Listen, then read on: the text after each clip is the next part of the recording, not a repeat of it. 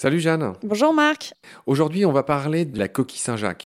Ce coquillage est plein de surprises, on vient d'apprendre qu'il a des yeux. C'est aussi un coquillage qui éternue et qui se déplace par bond en claquant ses valves et en expulsant rapidement de l'eau. Hein, c'est un peu comme les poulpes, donc une sorte de réaction, euh, propulsion à réaction. Donc explique-nous déjà peut-être pourquoi il fait ça. Alors, tu parles d'une première chose, c'est les éternuements. En fait, euh, la coquille Saint-Jacques, comme beaucoup de mollusques bivalves, elle va filtrer l'eau et pour euh, en extraire le phytoplancton. Et en fait, en filtrant l'eau, il y a plein d'autres choses qu'elle va filtrer et qui l'intéressent pas pour euh, se nourrir.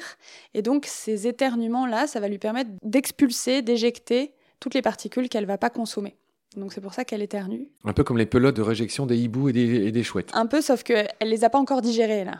C'est juste pour euh, se débarrasser de ces choses-là qu'elle mange pas. Et c'est bon qu'elle va faire. En fait, c'est aussi pour ça que la coquille Saint-Jacques est très recherchée pour l'alimentation, c'est que son muscle, qui est euh, un muscle adducteur qui va lui permettre du coup de tenir ces deux valves bien euh, fermées, bien solidaires, euh, il est très gros et assez puissant parce qu'elle peut se déplacer justement en claquant fermement, en refermant fermement ces deux valves ces deux parties de coquille, elle va expulser l'eau qui est à l'intérieur et effectivement faire des bonds comme ça pour s'échapper et, essayer d'éviter les prédateurs. Très bien. Autre euh, aspect connu des coquilles Saint-Jacques, c'est que on mange ce qu'on appelle leur corail, c'est-à-dire leur glande génitale. Alors attention, les coquilles Saint-Jacques, il n'y a pas des mâles et des femelles, elles sont comme beaucoup de mollusques, comme nos amis les escargots, elles sont hermaphrodites. Donc explique-nous moi, je vois bien, tout le monde voit d'ailleurs le corail de coquille Saint-Jacques. Il y a une partie orange, il y a une partie blanche. Donc, euh, qu'est-ce qui est quoi? Qu'est-ce qui est mâle? Qu'est-ce qui est femelle là-dedans? Donc, les coquilles Saint-Jacques, pareil, elles sont hermaphrodites simultanées, c'est-à-dire que à la fois elles sont mâles et femelles. La partie rouge-orangée, c'est les gonades femelles, et la partie blanche, les gonades mâles.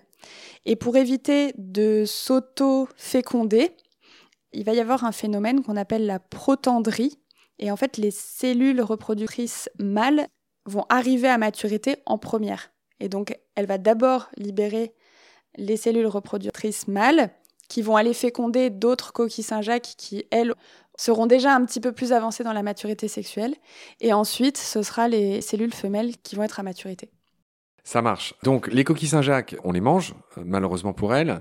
Elles sont raclées, ratiboisées du fond des océans. Je lis que leur taille commerciale commence à 190 grammes, dont 120 grammes de coquilles. Hein. On n'a pas le droit de les pêcher avant. C'est un peu ta région. On en fait de la coquille Saint-Jacques euh, dans les coins d'Arcachon? Non, pas trop. Pas trop. C'est plutôt euh, la Normandie, la Manche, plus au nord de la France.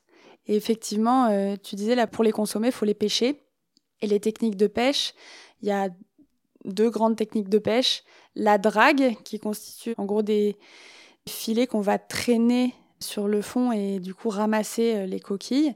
Donc ça peut endommager le fond, même si elle se développe sur des fonds plutôt sableux, ben, à force, ça peut euh, déranger aussi tout le reste.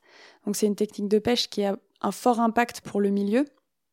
Et il y a une autre technique de pêche, mais qui prend beaucoup plus de temps, mais c'est d'aller les pêcher à la main, en fait en, plongée. Et là, on va pouvoir sélectionner vraiment les individus qu'on prend, qu'on sort de l'eau, et tous ceux qui sont pas à la maille, ben, on les laisse. Et ça fait moins de stress, et pour les animaux, et pour euh, l'environnement. Encore quelque chose d'extraordinaire concernant euh, la coquille Saint-Jacques, c'est que les scientifiques peuvent étudier sa coquille, qui peut être un témoin euh, des climats du passé. Je parle évidemment des coquilles euh, fossilisées ou des coquilles très anciennes. Qu'en est-il?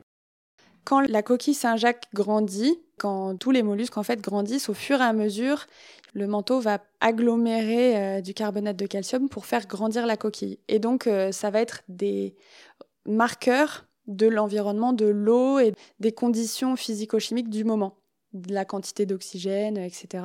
Et donc en retrouvant, euh, même dans une coquille euh, qu'on va pêcher aujourd'hui, la base de sa coquille, ça va être une représentation de l'environnement d'il y a un an, deux ans, euh, etc.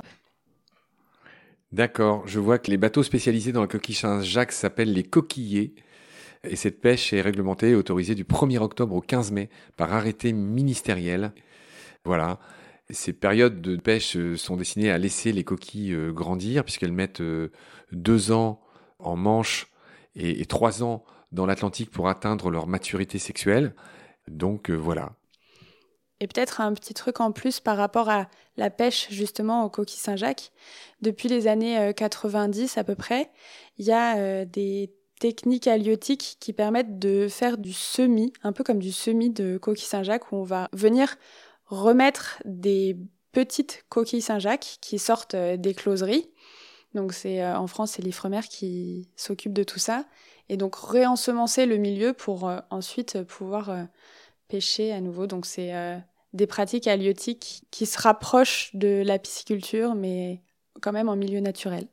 Je vois que ces coquins de voisins britanniques euh, peuvent la pêcher toute l'année. Eux, ils n'ont pas de période de repos, surtout à Jersey, aussi bien à la plongée qu'au dragage. C'est la méthode dont tu parlais. Je vois aussi que les champions de la pêche à la coquille Saint-Jacques en France, ben, c'est la Normandie. À elle seule, c'est la moitié de la production française et qui a obtenu d'ailleurs deux labels rouges. C'est étonnant pour euh, des produits non transformés, le label rouge. Bah, ça a été notamment le premier label rouge sur un produit non transformé à être mis en place, justement parce que euh, il y a plein d'autres mollusques qui peuvent être euh, commercialisés sous ce nom-là, donc ça a permis de mettre un peu plus au clair pour que le consommateur puisse s'y retrouver. Mais vraiment, ce qui est important quand on achète euh, ces produits-là, c'est de regarder dans la composition. Et là, ils sont obligés de noter le nom latin. Et donc, si on veut être sûr de manger de la coquille Saint-Jacques, il faut que ce soit Pecten maximus. Voilà, on empêche aussi dans le Pas-de-Calais, à Étaples, à Boulogne, là où j'avais été faire une marée sur un bateau. Euh, j'avais raconté l'anecdote. On m'avait offert à la fin les joues d'une baudroie. C'était vraiment un cadeau euh, très prestigieux pour les marins. On renvoie vers euh, cet épisode consacré à la baudroie qui était assez rigolo avec toi. Dieppe, Fécamp, et puis voilà, on, on a beaucoup parlé. Grandville, la Normandie, hein, qui est vraiment la grande région avec ses labels rouges là, de production, qui est un terme horrible, de coquilles Saint-Jacques. Est-ce que, chère Jeanne, tu voulais ajouter quelque chose sur ce coquillage? Bah non, juste que on peut ne pas se priver de coquille Saint-Jacques si on fait attention de quand est-ce qu'on la mange et si on est sûr qu'elle est pêchée dans des conditions respectueuses. Très bien, c'est bien noté Jeanne. Merci beaucoup pour tes lumières, je te retrouve très vite pour la suite. D'ici là, prends soin de toi. Salut. À très bientôt.